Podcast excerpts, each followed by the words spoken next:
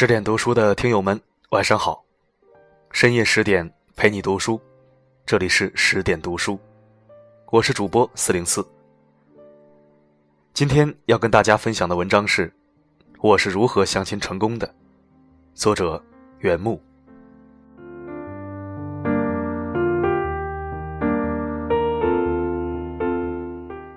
我一直觉得相亲这种事儿最大的价值就在于，当你见到相亲对象的那一刻，你就知道你自己在介绍人眼中是个什么货色了。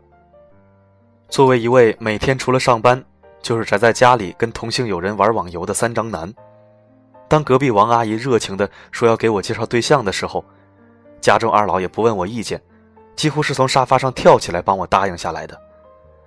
等人一走，两位老同志眼睛一瞪，振振有词跟我说。你不是说你是直的吗？证明的机会来了。我虽觉得相亲扯淡，却也无言以对。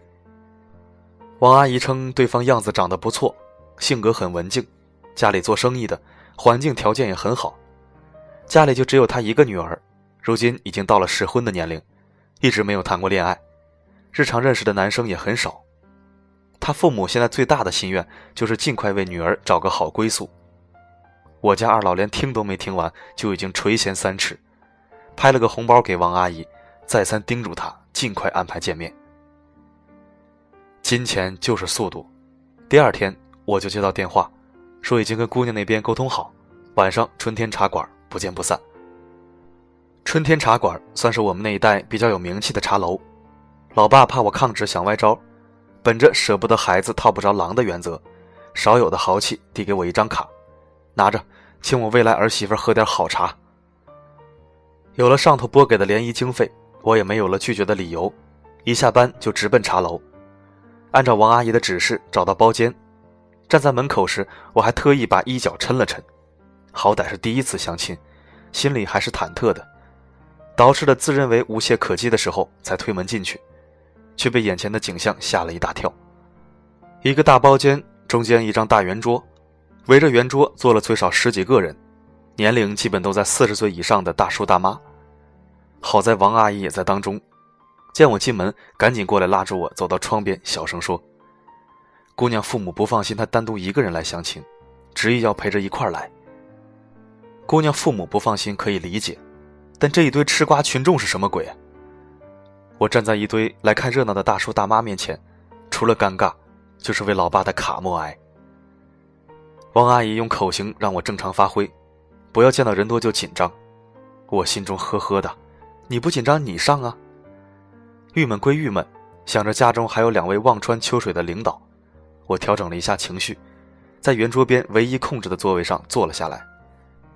屁股刚挨着椅子，还没来得及喝口茶，对面一堆比纪委审查还严肃的查户口式的盘问便开始了：什么时候生日？哪里念的大学？哪年毕业？毕业多久？工作多久？收入怎样？父母什么工作？收入怎样？几套房子？买了车否？婚后搬出来还是父母一起？如果以后生了女孩，你家里人会不会有意见？等等。对方的人墙轮番向我提问，人在敌众我寡的场合，就会莫名生出劣势心理。作为第一次相亲的新手，我竟然老老实实的回答了所有问题。说实话，在这之前，我从没如此清楚明白的了解过自己、自己的未来计划和现今的情况。经过这次问答，我才对自己有了一次真正的、彻底的自我了解。人多带来的后果，就是桌上的点心和茶水频繁的翻桌，而疲于应对的我却没有尝到任何滋味。直到一个小时后，我口袋里电话响的时候，我第一杯茶才喝了两口。电话是主管打来的，说我做的方案要改动，客户明天就要，让我马上回公司一趟。从没有哪次加班让我如此高兴，心中如释负重，向女方长辈说明情况，他们表示理解。对方父母跟我互换了电话和微信，我飞奔出包厢，出门时经过前台，顺便把账结了。去到公司，我才想到一个问题：刚才那堆人里面，到底哪位要跟我相亲呢？加完班回家，二老急急问我情况如何，我把情况一说，再特意把长长的账单一晒，老爸的脸都绿了，花了这么多钱，连人长什么样都没看清，败家玩意儿，以后别去了，香了也白香。不错，正合我意。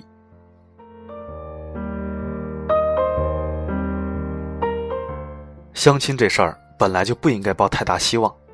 事情过了两天没动静，我料想着黄了。没想到第三天，他主动加了我的微信。我点进他的朋友圈，想看看跟我相亲的人到底长什么样。可惜他的朋友圈除了转发的鸡汤文章以外，没有任何其他内容。别说自拍，就连一句话、一个心情也没有。而他的头像是颗呆头呆脑的洋葱头。姑娘已经主动加我。作为一个男人，我当然要有所表示。我拿出十二分的真诚，跟姑娘分享我收集的网上段子和身边的傻逼趣事。姑娘表现十分冷淡，回复的内容一般是：“哦，哈，嗯。”交手几次后，我惊奇的发现，这位姑娘不会发超过两个字的信息。几天之后，我终于肯定她对我没兴趣，主动加我可能是因为出于礼貌或者家里人的催促。反正我的段子也说完了，再见。沉了几天，没想到在我准备要删除她的时候，竟然又收到她的消息，说让我周末陪她一起去看《捉妖记》。我十分惊讶，没想到他竟然会发超过两个字的消息。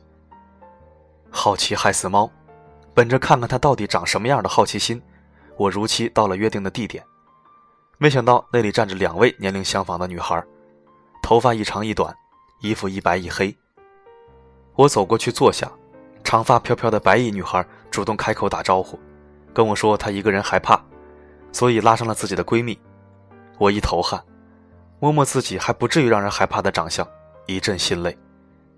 不过不得不说，短头发的黑衣姑娘长得着实不错，于是我瞬间就愉快地同意了三人行。看电影的时候，白衣姑娘和黑衣姑娘各坐在我的左右，不要问我为什么，我也不知道。白衣姑娘全程安静，看样子是真的来看电影的。黑衣姑娘则负责跟我聊天。我实在没想到，像白衣这样的呆姑娘，竟然会有黑衣这样机灵又风趣的闺蜜。电影结束，我们找个安静地方喝下午茶。白衣还是呆坐着，黑衣负责帮她刺探军情。依然像我和白衣第一次见面的场景一样，黑衣又是一堆查户口的问题。我很耐心地回答完所有问题，他看起来很满意，我却心有不甘，凭什么总是你问我答？于是我也开始反问他同样的问题。黑衣性格爽朗，非常乐意地告诉我，他年纪跟我一样，同样单身，没谈过恋爱。没错，黑衣回答的是关于他自己的情况。整个过程中，跟我相亲的白衣都睁着水汪汪的眼睛，看着旁边的我和黑衣，一脸茫然的样子。我和黑衣相谈甚欢，送他们回去后，我和他互留了微信。然后从这一天开始，我和每次只发两个字的白衣就没有然后了。我的所有时间都用在了跟黑衣谈天说地、谈情说爱上。一年后，我跟黑衣喜结连理。婚后，我和老婆都各有心得。我劝大龄单身的表弟去相亲，毕竟任何途径都能让你遇到真爱。老婆则劝自己的亲妹防火防盗防闺蜜，毕竟，谁都不知道稀少的好男人会成为谁的老公。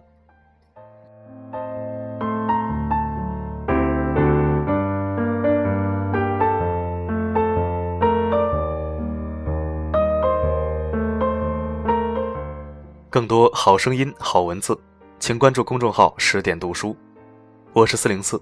如果想听到更多我的声音。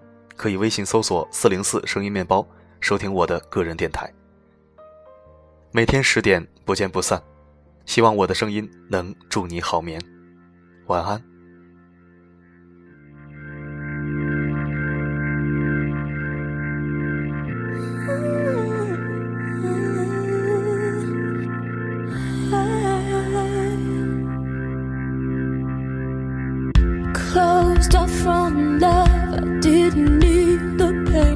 once or twice was enough, was all in vain.